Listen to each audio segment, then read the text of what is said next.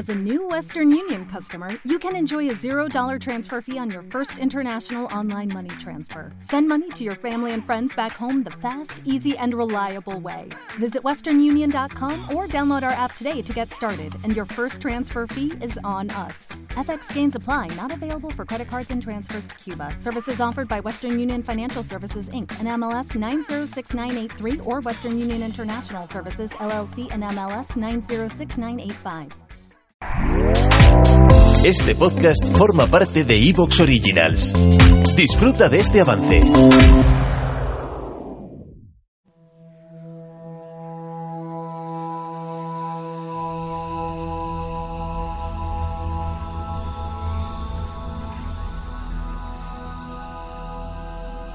Que nadie rebaje a lágrima o reproche esta declaración de la maestría de Dios, que con magnífica ironía me dio a la vez los libros y la noche.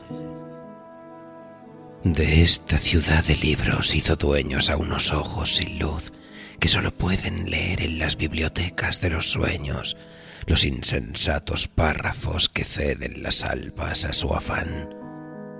En vano el día les prodiga sus libros infinitos, arduos como los arduos manuscritos que perecieron en Alejandría. De hambre y de sed narra una historia griega, muere un rey entre fuentes y jardines. Yo fatigo sin rumbo los confines de esta alta y honda biblioteca ciega enciclopedias, atlas, el oriente y el occidente, siglos, dinastías, símbolos, cosmos y cosmogonías, brindan los muros, pero inútilmente. Lento en mi sombra, la penumbra hueca exploro con el báculo indeciso, yo que me figuraba el paraíso bajo la especie de una biblioteca. Algo que ciertamente no se nombra con la palabra azar rige estas cosas.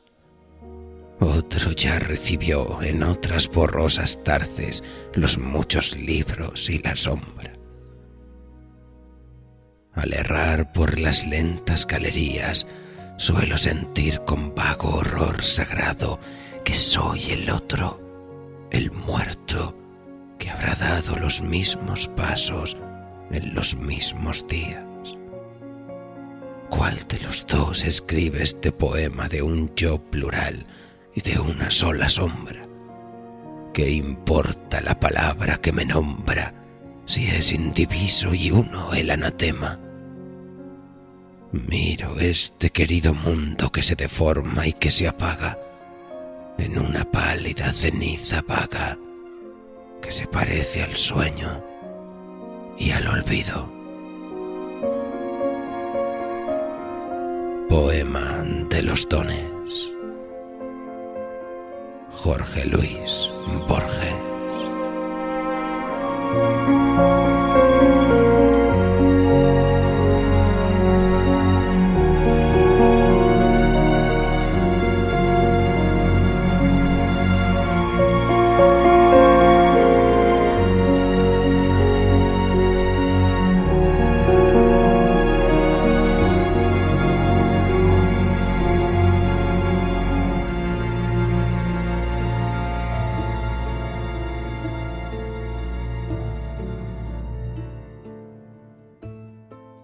En el momento en el que grabamos estas palabras, hace 132 años que llegó a este mundo el escritor norteamericano H.P. Lovecraft.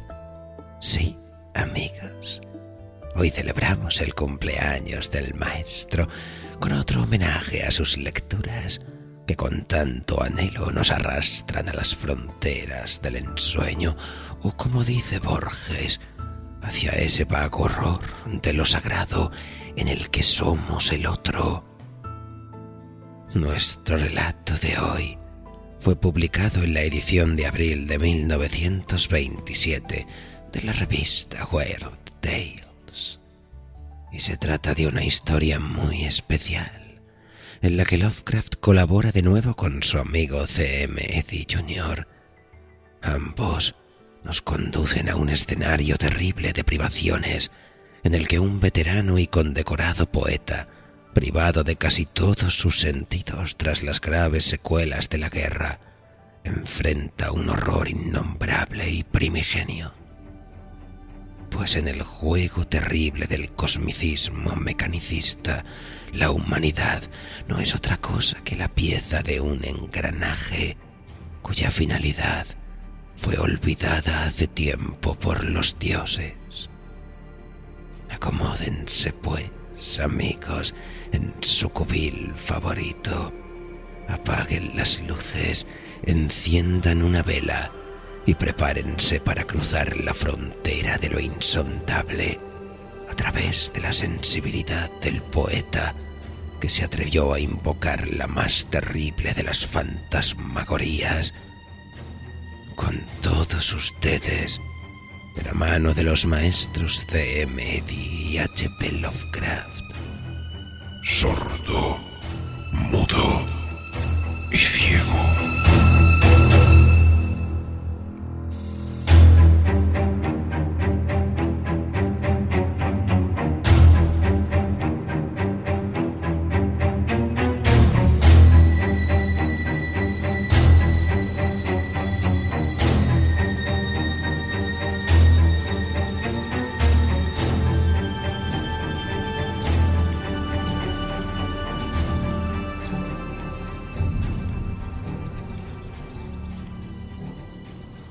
Poco después del mediodía del 28 de junio de 1924, el doctor Morehouse detuvo su automóvil ante la finca Tanner y cuatro hombres descendieron. La construcción de piedra, en perfecto estado de conservación, se alzaba cerca del camino y de no ser por el pantano en la parte trasera, carecía de cualquier sugestión siniestra. A cierta distancia, el blanco e inmaculado portal era visible más allá del césped camino abajo, y mientras el grupo del doctor se acercaba, pudieron distinguir la pesada puerta abierta de par en par. Tan solo la mosquitera estaba cerrada. La proximidad de la casa imponía una especie de silencio tenso entre los cuatro visitantes.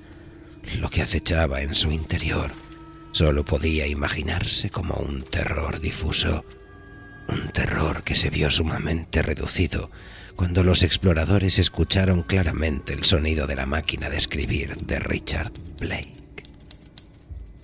Menos de una hora antes, un hombre adulto había huido de aquella casa, sin chaqueta y vociferando, para desplomarse ante la puerta de su vecino más próximo, como a un kilómetro balbuceando incoherencias. Casa, oscuro, pantano, alcoba.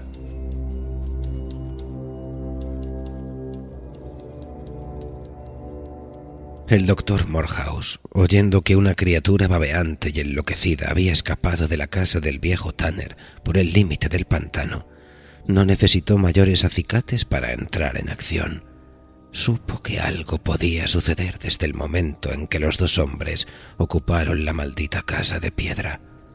El hombre que había huido y su patrón, Richard Blake, el poeta de Boston, el genio que había ido a la guerra en plenas facultades para regresar en su estado actual, aún gallardo, pero medio inválido, todavía paseando con canciones entre las visiones y sonidos de la viva fantasía, a pesar de serle arrebatado para siempre el mundo físico, pues los horrores de la guerra lo habían dejado sordo, mudo y ciego.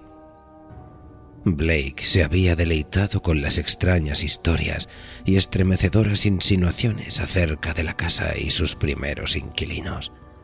Aquellos espantos le habían proporcionado una suerte de posesión mental cuyo goce no podía impedir su estado físico. Había sonreído ante el augurio de los supersticiosos pueblerinos. Ahora, con su único acompañante en fuga presa del pánico, y él mismo inerme ante lo que albergaba aquella casa maldita, Blake tendría menos ganas de reírse de los espectros. Estas eran las reflexiones del doctor Morehouse mientras encaraba el problema del fugitivo y solicitaba al desconcertado granjero ayuda para desvelar el misterio. Los Morehouse eran una vieja familia de Fenham y el abuelo del doctor había sido uno de los que quemaron el cuerpo del misántropo Simeón Tanner en 1819. A pesar del tiempo transcurrido, el avezado doctor no podía evitar un escalofrío pensando en tal acto y en las cándidas conclusiones sacadas por los ignorantes paisanos a partir de una ligera e insignificante malformación del difunto. Sabía que aquel estremecimiento era estúpido, ya que unas minúsculas protuberancias óseas en la parte delantera del cráneo no tenían por qué significar nada, e incluso podían observarse en otros sujetos.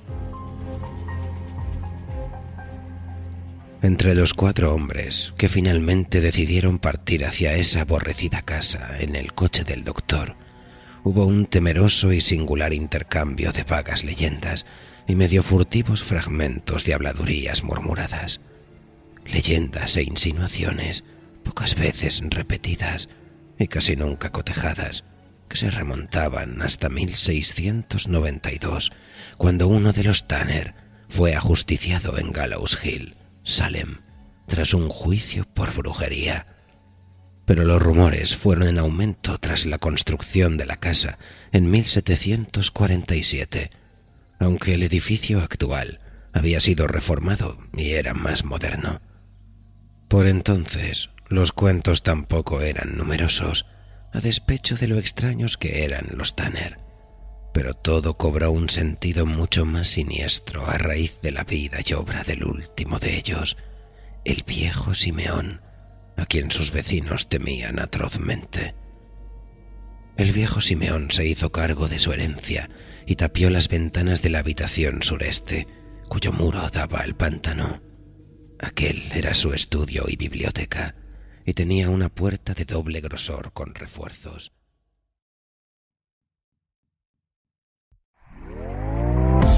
¿Te está gustando lo que escuchas? Este podcast forma parte de Evox Originals y puedes escucharlo completo y gratis desde la aplicación de Evox. Instálala desde tu store y suscríbete a él para no perderte ningún episodio.